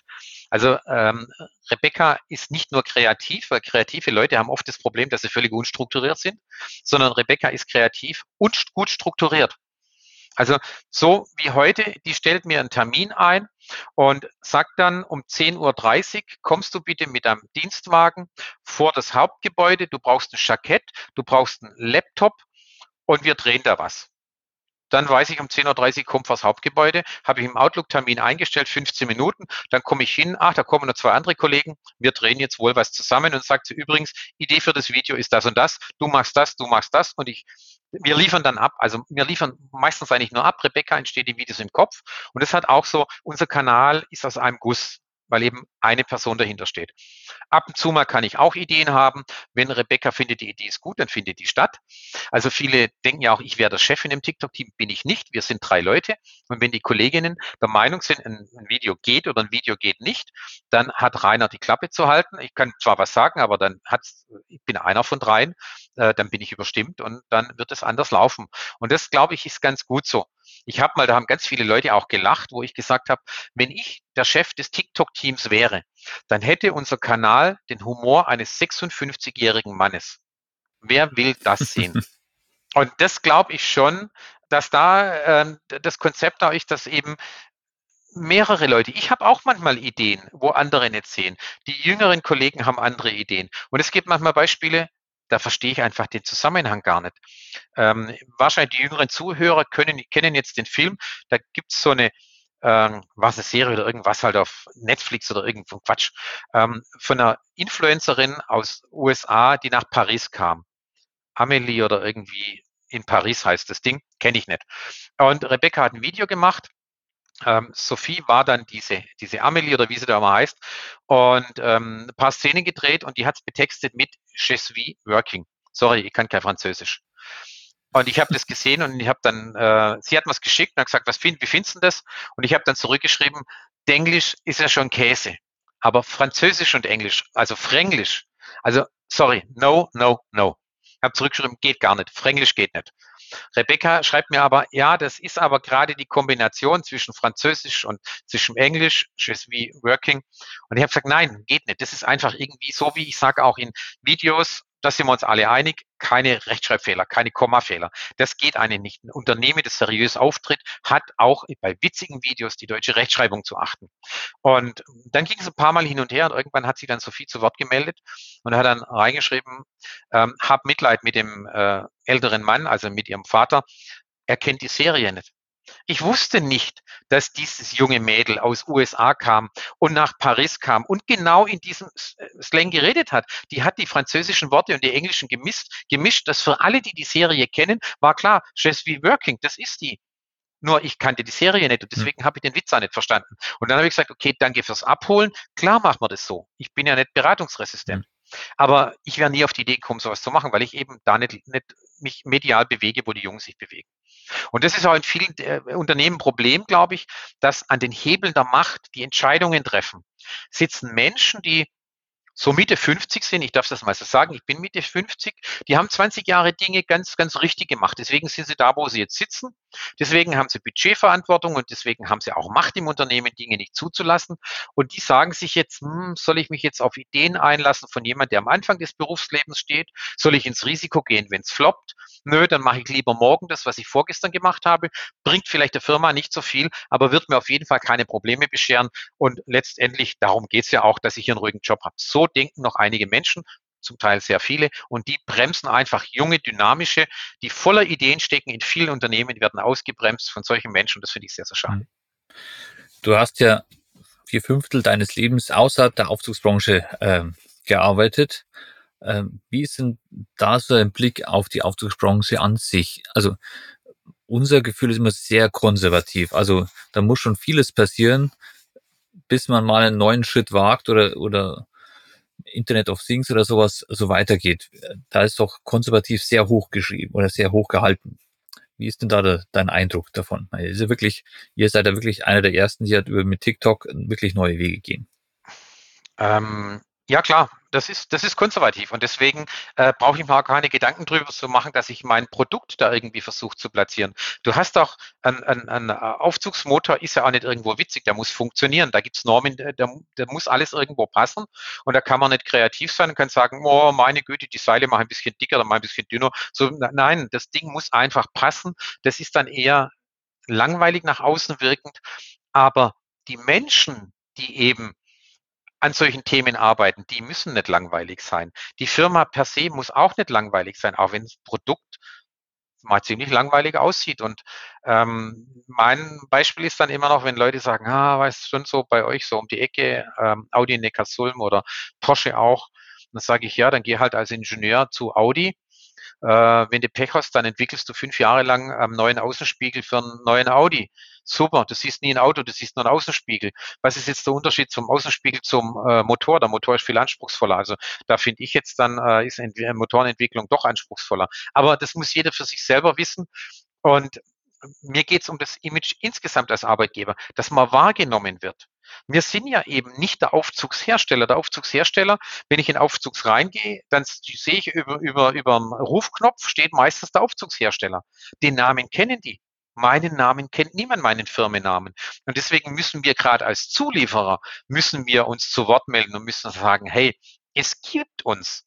Da reden wir hier noch gar nicht darüber, welche Jobs wir haben. Da reden wir noch gar nicht darüber, wo die Jobs in welcher Region angesiedelt sind. Da reden wir nicht darüber, wie das Lohnniveau da ist, wo wir sitzen, sondern wir, wir reden einfach darüber, dass jemand, der in einem bestimmten technischen Bereich arbeitet, der vielleicht ein IT-Entwickler ist oder ein Controller ist, dass der irgendwie auf die Idee kommt und sagt, oh, die Firma habe ich nicht gekannt, aber jetzt gucke ich mal, ob die vielleicht einen Controller suchen. Und darum geht's, nur Aufmerksamkeit im positiven Sinne zu erregen. Die Sichtbarkeit, genau. Super. Vielen Dank für die wirklich sehr ausführlichen Infos zu eurem Kanal und äh, über den Ablauf.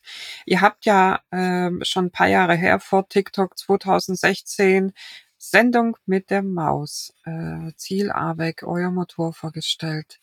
Wie kam es dazu? Wir haben es mit unserer Tochter angeschaut, die sechs, die hat's geliebt. Die hat gesagt, Mama, ich habe verstanden, wie so ein Motor funktioniert. Und ich fand's super. Es war innerhalb von zehn Minuten. Und äh, ja, wie kam diese Zusammenarbeit? Als ich äh, 2011 zu Ziel AB kam, da gibt's ja, du hast so gewisse Ziele, die du auch mit deinem Chef besprichst und da rate ich jedem nur zum Tiefstapeln. Und für mich war so ein persönliches Ziel, die Firma in die Sendung mit der Maus zu bringen. Bei der Sendung mit der Maus können mhm. sich auch die Großen in jeder Branche, da kannst du dir nichts kaufen. Die Sendung mit der Maus, der BDR, ist sowas von rigoros. Du musst eine gute Geschichte haben, die irgendwo kindgerecht aufbereitet wird. Ähm, und, und das ist dann einfach die Challenge, sage ich, für die PR, dir das Thema anzugehen, aufzubereiten und umzusetzen. Und ich habe jedes Jahr mehrfach pro, äh, probiert. Wir machen bei Zilabik ja auch noch Ventilatoren. Immer wieder mit dem Thema habe ich einen Vorschlag gemacht und habe gesagt, wie findet ihr dieses Thema? Wie findet ihr dieses Thema? Wie findet ihr dieses Thema? Und immer am Anfang kam gar keine Antwort. Irgendwie kam dann mal, ja, ja, irgendwann mal. Das heißt, ja, danke für Nein, ist geschreddert oder so. Also hat nicht funktioniert und dann lief plötzlich kam dann eine Rückmeldung, das mit dem Motor, mit dem Elektromotor finden wir ganz gut. Und ich habe gedacht, die Fall vom Glauben ab. Die Sendung mit der Maus, der WDR, kommt mit dem Thema, springt auf das Thema Elektromotor an. Der Elektromotor ist seit über 100 Jahren unsere Kernkompetenz. Und ich komme jetzt nicht mal mit den Ventilatoren, die eigentlich unser Geschäft dominieren. Nein, ich komme im Elektromotor, komme ich da rein. Ähm, war dann völlig happy, und habe dann äh, ein Drehbuch geschickt bekommen von einem Autor von der Sendung mit der Maus. Und der hat mich dann auch angerufen, äh, ist jemand gewesen, der hat in seinem früheren Leben mal Physik studiert, ist ein Journalist und hat ein Drehbuch geschrieben. Und dann hat er mir gesagt, ich soll nicht den Fehler machen und mich jetzt nur freuen, dass wir bei der Sendung mit der Maus sind. Und dass wir einen Film drehen, der irgendwie da so beschrieben wurde. Sondern wir sollen ganz, ganz penibel angucken, ob wirklich alles stimmt, was in diesem Drehbuch drinsteht. Weil er hat gesagt, es gibt pensionierte ähm, Hochschulprofessoren. Es gibt pensionierte Physiklehrer. Die gucken sich solche Sendungen an und es gibt Branchenexperten, die gucken das an. Und wenn irgendwo ein Fehler drin ist, dann kriegt er ein Problem mit Folgeaufträgen, weil dann hat er schlechte Arbeit abgeliefert. Und das Zweite hat er gesagt, ihr könnt es vergessen, ihr fliegt aus der Mediathek. Wenn ein, ein, Fehler in so einem Video drin ist, dann wird es aus der Mediathek genommen und es war dann viel Luft und bleibt aber nichts Nachhaltiges. Und dann habe ich meinen Kollegen gesagt, auch guckt das Video mal an. Und es gab nur eine Nuance, wo die gesagt haben, hm, da muss man ein bisschen nachschärfen. Alles andere war wirklich von dem externen Autor, was er sich so erdacht hat und wie die das umgesetzt haben. Ja gut, und dann haben die bei uns gedreht. Äh, das Fernsehteam vom WDR, Sendung mit der Maus, äh, die haben natürlich schon das Drehbuch gehabt, haben Vorstellung gehabt. Und der Kameramann hat das weiß ich, doch, das darf ich sagen, das war dann schon zulässig. Der hat gesagt, er würde gern oben bei uns auf dem Aufzug stehen und würde auf dem Aufzugsmotor zufahren und filmen. Das sagt unser Haustechniker, oben auf dem Aufzug darf niemand stehen. Dann hat der Kameramann gesagt, aber da gibt es doch die Möglichkeit, da ist doch eine Klappe. Dann hat äh, unser Haustechniker hat gesagt, ja, das ist für Servicefahrten und für Servicetechniker und eben die, die die entsprechende Qualifikation haben. Ich habe ihn dann gefragt, ja, und wie wird man denn so ein Servicemensch da irgendwie so? Und dann sagt er, ja, du brauchst halt eine Einweisung. Sag ich, wie lange? Sagt er, Viertelstunde. Dann habe ich gesagt, also gut, dann geht er jetzt einen Kaffee trinken, du und der Kameramann vom WDR. Und du machst in einer Viertelstunde aus dem Kameramann eben den Mann, der dann so qualifiziert ist. Das dokumentieren wir dann auch, dass er eben da oben aufs Dach drauf kann, dass wir keinen BG-Verstoß oder irgendwas haben. Und dann ist der Kameramann da oben auf der Kabine eben nachher an, an den Aufzugsmotor rangefahren. Das sieht man dann ja auch im Video. Er ist dummerweise mhm. nur beim, äh, als er dann ausgestiegen ist, dann als alles zu Ende war, ist er wohl hängen geblieben mit dem Fuß hat ein Bauteil, das irgendwo die Tür geschlossen hat, beschädigt und der Aufzug stand dann anschließend zwei Tage bei uns. Fanden meine Kollegen, die das Betriebsrestaurant im Obergeschoss hatten, nicht so witzig, weil wir hatten dann keinen Aufzug mehr fürs Obergeschoss, weil nämlich hm. dieses Bauteil ein Kunde dann zuliefern musste. Hm. Okay, für die Sendung für die Maus kann man das durchaus aber mal aushalten. Genau, das war, war wirklich total cool. Vor allem, wir haben dann hinterher auch, äh, wir haben hinterher dann auch erfahren, wie oft dieses äh, Video und wo das überall gezeigt wird. Es gab Leute, die gesagt haben, hey, mein Prof zeigt das Einführung in die e-, Elektro-Irgendwas-Thematik. Äh, da zeigt mhm. er dieses Video, wie funktioniert ein Elektromotor. Und in diesem Video von der Sendung mit der Maus kann man sogar einmal den Namen Ziel Abeck lesen auf dem Motor drauf. Das fand ich so cool. Mhm. Ja. Genau. Ich mein, ihr habt jetzt viel erreicht. Ihr habt TikTok mit Auszeichnungen äh, am Laufen. Ihr habt Sendungen mit dem Maus. Du hast gesagt, du hast immer irgendwie so ein Thema auf deiner Agenda stehen, was du erreichen möchtest. Was ist das nächste, was du gerne erreichen würdest? Ich werde natürlich nie über ungelegte Eier sprechen, auch meinem Chef gegenüber. Wenn ich sage, ich habe das vor und es klappt nicht, dann sagt er, hm, Grill hat gefloppt oder so. Nö, ich rede erst dann über die, mhm. die Eier, wenn man sie legen kann. Also ein Thema, das bei uns an Fahrt aufnehmen wird, ist sicherlich die nächsten Jahre das Thema E-Sports. Kann man mögen, muss man nicht mögen. Ist wie mit TikTok. Aber ähm, da auch immer mein Spruch, äh, du hängst für ähm, im Fußballstadion Bannerwerbung auf für deine Firma, für dein Produkt, nicht weil du Fußball magst, sondern weil du denkst, die Leute, die du erreichen willst, gucken dazu. Und das ist beim E-Sports-Bereich genauso ähnlich wie bei TikTok. Bei E-Sports, wer, wer, wer ist im E-Sport unterwegs? Sind meistens Männer so zwischen 20, Anfang 20 und 30. Bei 30 hört es auf, weil da kommt die Partnerin ins Leben und die sagt den jungen Männern dann, dass es mehr gibt außer die Konsole oder den PC. Dann müssen die ein äh, bisschen langsamer tun. ähm, und dann habe ich, natürlich würden wir auch gerne Frauen einstellen, die aus technischen von technischen Hochschulen kommen oder die eine technische Ausbildung haben. Aber tatsächlich ist es so, die Mehrzahl der Menschen, die an technischen Hochschulen am Schluss mit dem Diplom oder mit dem Bachelor oder Master rauspurzeln, sind eben männlich. Und deswegen ist es realistisch so, ähm, die meisten, um die wir uns bemühen aktuell oder die dann reinkommen, sind eben Männer. Und wie Männer das sind die, die zocken. Und viele Leute haben keine Ahnung, wie Zocken funktioniert. Die denken, der sitzt allein in seinem Keller, läuft mit einer virtuellen Schrotflinte durch den Wald und schießt auf irgendwas, was sich bewegt oder spielt irgendwelche Jump-and-Run-Spiele alleine. Das ist nicht so. Das sind Teamspiele. Die treffen Entscheidungen, die müssen sich abstimmen. Äh, also die sind wahnsinnig teamfähig. Alle Kommunikation bei diesen Spielen läuft auf Englisch. Das heißt, die Leute können sehr, sehr gut Englisch, wenn sie lang zocken. Und sie sind online-affin. Also alles das, was ich eigentlich haben will, finde ich im Bereich E-Sports. Und äh, deshalb ähm, sind wir da unterwegs, machen Turniere, haben auch äh, intern äh, Leute, die zocken jeden Donnerstagabend äh, online von zu Hause aus. Und unsere Turniere, da haben wir Teilnehmer aus Italien, aus Belgien, aus Spanien, die spielen bei uns virtuell mit. Wir sind der Turnierveranstalter und machen so auf uns aufmerksam. Also das ist das Thema, was läuft. Wir haben. Spielt ihr dafür Spiele? Wir spielen, klar, der Klassiker Rocket League, FSK 0, das ist Autofußball. Äh, dann spielen wir Rainbow Six Siege und wir spielen CSGO. CSGO ist natürlich mhm. sehr umstritten, polarisiert auch. Aber CSGO ist ein Spiel, das ist FSK 16. Also wir machen nichts, was verboten ist. Wir machen das, was in Deutschland ab FSK 16 erlaubt ist. Also gar kein Problem. Siehst du, alles Namen, du hattest komplett recht. Alles, was ich nicht kenne. Ist nicht schlimm. Man kann nicht alle irgendwo gleichzeitig erreichen. Die einen gucken TikTok, die anderen, die sind bei E-Sports und andere erreiche ich über eine Messe. Wir haben, ähm, als Corona begonnen hat, haben wir Clubhouse ausprobiert, habe ich die Leute vom TikTok-Team zusammengeholt und habe gesagt, probieren wir Clubhouse aus. Ein paar Mal gemacht, haben wir gesagt, haben wir es hingekriegt, ja, hat Spaß gemacht, hm, bringt's Reichweite, nein, beendet. Im Januar haben wir Be Real, das ist eine neue App, ich weiß nicht, ob ihr die kennt. Be Real ähm, letztes Jahr aufgekommen, aus Frankreich kommen, äh, läuft gerade so durch die jungen Leute, äh, kriegt Reichweite. Wir haben das ausprobiert, haben geguckt, gibt es einen Business Case, haben es mit den Corporate Influencern ausprobiert.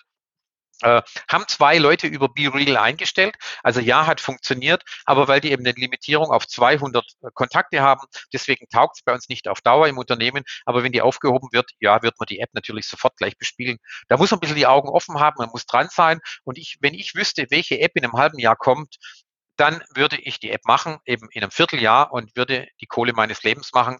Ob ich dann so viel Spaß hätte wie jetzt, weiß ich nicht. Ich würde zusammenfassen, du hast grundsätzlich die Offenheit, neue vor allem ganz frische äh, neue Kanäle zu gehen. Man sollte umdenken und daran denken, was ist zwar meine Zielgruppe, aber wo erreiche ich die Zielgruppe außerhalb, ich schalte mal eine Anzeige irgendwo auf dem Stellenportal, sondern ich versuche tatsächlich die Menschen außerhalb der Firma irgendwo in ihrer Freizeit auch zu begegnen und äh, die neuen Kanäle, die so zu entstehen, zu nutzen, dass man tatsächlich eine Aufmerksamkeit erstmal erzeugt und alles andere kommt sowieso hinterher daher, ja. Und äh, so wie ich es verstanden habe, wenn die Unternehmen das so tun für die Zukunft, auch die neue Wege, die ja immer interessanter werden, mitgehen, tatsächlich dauerhaft erfolgreich bleiben. Ich du muss natürlich schon klar sagen, wenn wir jetzt, ja, wenn wir TikTok machen und andere machen auch TikTok, dann nivelliert sich das irgendwie. Dann muss ich mir gucken, wie hm. kann ich den nächsten Schritt machen. Also wir waren jetzt schon zweimal online mit der Wirtschaftsministerin, wir waren live auf TikTok mit der Wirtschaftsministerin von Baden-Württemberg. Da sind wir schon wieder einen Schritt weiter gegangen. Ähm, wir haben jetzt Social Media Days in Künzelsau gemacht. Ähm, eine fixe Idee. Ich habe gesagt, ich will aus der Online-Bubble raus. Ich will die Menschen im richtigen Leben zur Firma holen, zu uns holen, auch wenn es nur die Social Media Manager sind, aber da reden Leute über uns, die haben vor den Namen Ziel Abig noch nie gehört, die kennen jetzt vielleicht ein bisschen von TikTok und denen will ich nochmal das ganze andere äh, Empfinden geben, wenn sie eben hier physisch hier sind. Und wir haben äh, jetzt dieses Jahr im Sommer Social Media Days bei Zielabe gemacht, haben 140 Plätze gehabt. Wir waren völlig ausgebucht. Die Leute sind zu uns gekommen, haben sich, Felix Beilharz ist natürlich ein Guru in der Branche, der war da, der hat über Trends im digitalen Marketing gesprochen. Wir haben Prof gehabt, der hat über ChatGPT in Marketing und Kommunikation gesprochen. Wir haben Prof da gehabt, der hat über LinkedIn als Business-Visitenkarte äh, gesprochen. Wir haben natürlich vorgestellt, wie man TikTok macht. Wir haben den Influencer von Mercedes-Benz da gehabt. Also wir haben ein rundes Paket gehabt und haben da wieder ganz andere Leute erreicht. Und am Anfang haben sie auch gelacht und haben gesagt, da glaubst du, dass irgendjemand zu uns nach Künzelsau kommt? Wir haben ja nicht mal einen Bahnanschluss. Und dann zum Thema Social Media, das spielt in großen Städten die Musik. Und wir waren ausgebucht. Deswegen keine Schere im Kopf, hab eine Idee, setze durch. Und die Menschen, die Entscheidungen in Firmen treffen, gebt den Leuten, die Ideen haben, Freiraum. Seid froh über Ideen, die es gibt, weil wenn ihr morgen das macht, was ihr gestern gemacht habt, dann kommt ihr nicht weiter. Super, finde ich toll. Äh, danke dem, für diese Aussage. Bei dem Ganzen, was du gesagt hast, was du noch vor, was du alles machst und tust, hast du überhaupt noch Zeit zum Akkordeon spielen? Okay, äh, ja, ich äh, spiele noch ab und zu Akkordeon, natürlich nicht so wie früher. Ich habe meine Akkordeonspielkarriere, habe ich übrigens in der Fußgängerzone in Stuttgart während der Schulzeit begonnen. Ähm, da habe ich mhm. auch ein bisschen gelernt, was so Kundenorientierung ist. Ich habe mich, als ich 14, 15 war, in Stuttgart in der Fußgängerzone hingesetzt, habe Akkordeon gespielt und habe mich angestrengt, weil ich habe gedacht, ich mache schwierige Dinge, weil schwierige Dinge begeistern die Leute. Und da standen ein paar junge Leute da und irgendwann kam so ein älterer Straßenmusiker zu mir und sagt, bist neu hier, oder? Und ich sage, ja, warum? Dann sagt er, das wird nichts, was du hier machst. Dann sage ich, warum? Ich streng mich doch an, das ist doch schwierig, was ich spiele. Dann sagt er, ja, aber die, die dir zugucken, sind so alt wie du. Die sehen, das ist schwierig. Aber für den, den du spielst, du willst ja Geld verdienen, sage ich, ja. Dann sagt er, die haben kein Geld, sind Schüler oder Studenten. Spiel für die Leute, die ein bisschen Geld haben. Und dann, dann sage ich, für wen soll ich denn spielen? Und dann sagt er, spiel so für die, ja, Klischee, aber er hat damals so gesagt, ich spiele für die Hausfrau ab 40. Da ist so die erste Wohnungsfinanzierung so ein bisschen durch. Da kommt es auf die damals Mark, die Mark, die ein oder andere nicht so an oder ein 50er. Ähm, und dann hat er gesagt, mach für die Musik. Und dann habe ich ganz, ganz pille-palle, einfache Musik gemacht, fahr mich in die Ferne, mein Blödner Matrose habe ich gespielt. Und ab da ist der Rubel gerollt. Ich habe 60 bis 70 Mark die Stunde verdient, weil ich mich darauf mhm. fokussiert habe, gesagt, was will meine Zielgruppe hören? Und bis dahin habe ich gemeint, ich mache das, was mir gefällt oder was ich für wichtig halte. Nö, mach das, was den anderen gefallen soll. Und das ist bis jetzt in der PR. Eigentlich war damals so der Grundstein gelegt. Überleg, was gefällt den anderen, was willst du erreichen? Richtig, ich wollte sagen, du hast damals schon den Grundstein mhm. gelegt. Wahnsinn. Ja. ja. das ist ein Leitzeit, sollte man sich verinnerlichen. Mhm. Ja, was braucht der Kunde? Oder auch, ähm, was, was ärgert dich? Also wir hatten, als wir die Social Media Days hatten, haben die Leute gesagt, hey, 140 äh, Leute und du hast am Eingangsbereich acht Leute, die nur die Registrierung machen, also nur sagen, wie heißt du, kriegst ein Goodie Gebäck. Und dann habe ich gesagt, ja, meine eigene Erfahrung, wenn ich zu einer Veranstaltung gehe und ich stehe im Eingangsbereich schon an, dann habe ich so einen Hals denke mal, die wissen ganz genau, wie viele Leute angemeldet sind und dann haben sie den Flaschenhals, dass ich da anstehen muss. Da habe ich keine Lust drauf. Ich will schnell mich anmelden und dann will ich einen Kaffee trinken, mit Menschen reden, mit Menschen zu tun haben. Deswegen habe ich gesagt, acht Leute für die Anmeldung von 140, die peu à peu eintröpfeln. Bei uns sind nie mehr als einer hinter dem anderen gestanden. Wir haben nie eine Schlange mit drei Leuten gehabt. Das sind so Dinge, setzt das um, was sich selber wo stört. Deswegen gehe ich mit offenen Augen auch auf andere Veranstaltungen, guck mal andere Kanäle an und überlege mir dann, was kann ich bei uns übertragen, was kann ich anders machen, wie gehen wir vor. Super. super, vielen Dank. Und nehme ich auch mit, mit offenen Augen durchs. Leben gehen. Ich finde, das sind wirklich super Schlussworte von dir gewesen. Wir bedanken uns recht herzlich wirklich für die aufschlussreichen äh, Worte und auch für unser Gedankenspiel für die Zukunft, glaube ich. Ja, hat uns sehr viel, sehr viel gebracht. Ich hoffe, den Zuhörern auch. Absolut, ja. Ich sage auch danke, Alexandra, danke, Martin, für das Gespräch. Hat Spaß gemacht. Und ich hoffe, wir sehen uns auf einer der Veranstaltungen. Die vielleicht in Oktober dieses Jahr stattfinden. Hm. Auf welcher seid ihr? Ja, die Interlift zum Beispiel sind wir da. Also wir werden alle vier Tage auf der Interlift sein. Ich weiß nicht, ob der Ziel Abeck wird sicherlich auch mit dem Stand dort sein. Und vielleicht läuft man sich da auf den Weg. Klar, Ziel Abeck ist natürlich äh, auf der Interlift vertreten, das ist ganz hm. klar. Aber da werden die Kollegen eher von der Entwicklung aus dem Vertrieb dort sein. Ob wir da mit dem TikTok-Team aufschlagen, äh, glaube ich nicht, weil ich habe dieses Jahr, ich habe in der Woche zwischen zwei und vier Termine, wo ich über E-Sports und über Employer Branding und über TikTok rede. Ich bin dieses Jahr noch zweimal in der Schweiz, ähm, bin ein paar Mal in Norddeutschland, also deswegen terminlich ist bei mir, ich könnte gerade nichts anderes machen, außer über Employer Branding reden. Hm. Schön. Wir wünschen dir auf jeden Fall erstmal einen sehr erholsamen und interessanten Urlaub hm. im Hotel. Genau. Wir danken uns sehr herzlich äh, und sagen in dieser Stelle Tschüss und äh, danke auch den Zuhörern. Ja. Und wenn euch der Podcast gefallen hat, bitte abonniert ihn und teilt ihn auch sehr gerne, weil wir kommen alle 14 Tage mit einer neuen interessanten Person auf diesem Kanal. Genau, aktiviert die Glocke. Dann bekommt ihr auch Benachrichtigungen, wenn die neuen Folgen online sind. Vielen Dank, Rainer. Rainer, mach's gut. Danke und tschüss. Danke, tschüss. Das war der Podcast Major League Elevator. Wenn dir der Podcast gefallen hat, lass uns gerne eine Bewertung da und abonniere den Podcast, um keine Folge zu verpassen. Wenn du Themen oder Gästevorschläge hast, melde dich gerne bei podcast@uns.gmbH. Wir hören uns wieder bei der nächsten Folge. Bye.